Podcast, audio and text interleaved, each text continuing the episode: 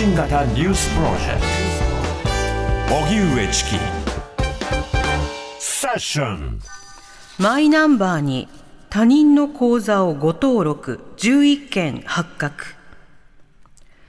デジタル庁はマイナンバーと公金受取口座を紐付けして登録する手続きで誤って別人の口座が登録される事例が11件発生し、総点検を行うと発表しました。人為的ミスが原因で、誤って入金するなどの被害は確認されていないとしています。共通端末で口座登録をした際、前の人がログアウトをし忘れ、後の人の情報が誤って登録されたということです。このうち福島市では本来登録をアドバイスする立場の支援員が本人に代わって登録を行いログアウトの確認をし忘れてご登録が4件発生したということです。バイデン大統領が下院議長と3回目の会談また合意には至らず。アメリカのバイデン大統領は22日政府の債務上限の引き上げ問題で野党・共和党のマッカーシー下院議長と会談しましたが合意には至らず結論を持ち越したことを明らかにしました。会談は今回で3回目でバイデン大統領は合意に自信を示しマッカーシー下院議長も生産的だったと強調しましたが、依然として合意へのハードルは高いとみられ、引き続き協議が行われる見通しです。また、両者で合意しても、法案を成立させる手続きには数日かかるとみられていて、来月1日にデフォルト、債務不履行に陥る可能性はあります。梅村瑞穂議員の発言めぐり音喜多氏が謝罪。入管施設で亡くなったスリランカ人女性をめぐる日本維新の会の梅村瑞穂参議院議員による一連の発言について音喜多政調会長が参議院の法務委員会で謝罪しました。梅村議員は入管施設で亡くなったウィシュマ・サンダマリさんについてハンガーストライキによって亡くなったかもしれないなどと繰り返し主張し、これを問題視した維新の執行部は先週、梅村議員を法務委員会の委員から更迭。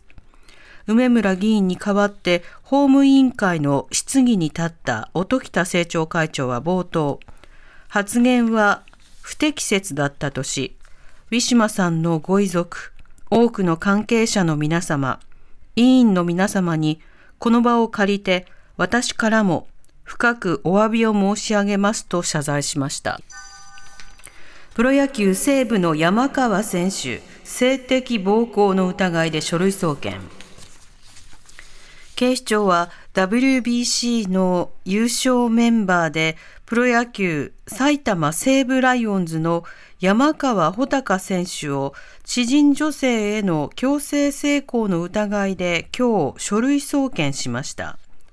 山川選手は去年東京港区のホテルで20代の知人女性に対して性的暴行を加えた疑いが持たれていて女性が警視庁に被害届を出して事件が発覚したということです捜査関係者によりますと山川選手は任意の事情聴取に対して合意があったと容疑を否認していて、女性の主張と異なる部分があるということです。警視庁は起訴を求める厳重処分ではなく、検察に判断を委ねる相当処分の意見をつけたということです。一方、西部の広報担当者は事実関係を確認中としています。ロシア西部に破壊工作グループか、ウクライナは否定。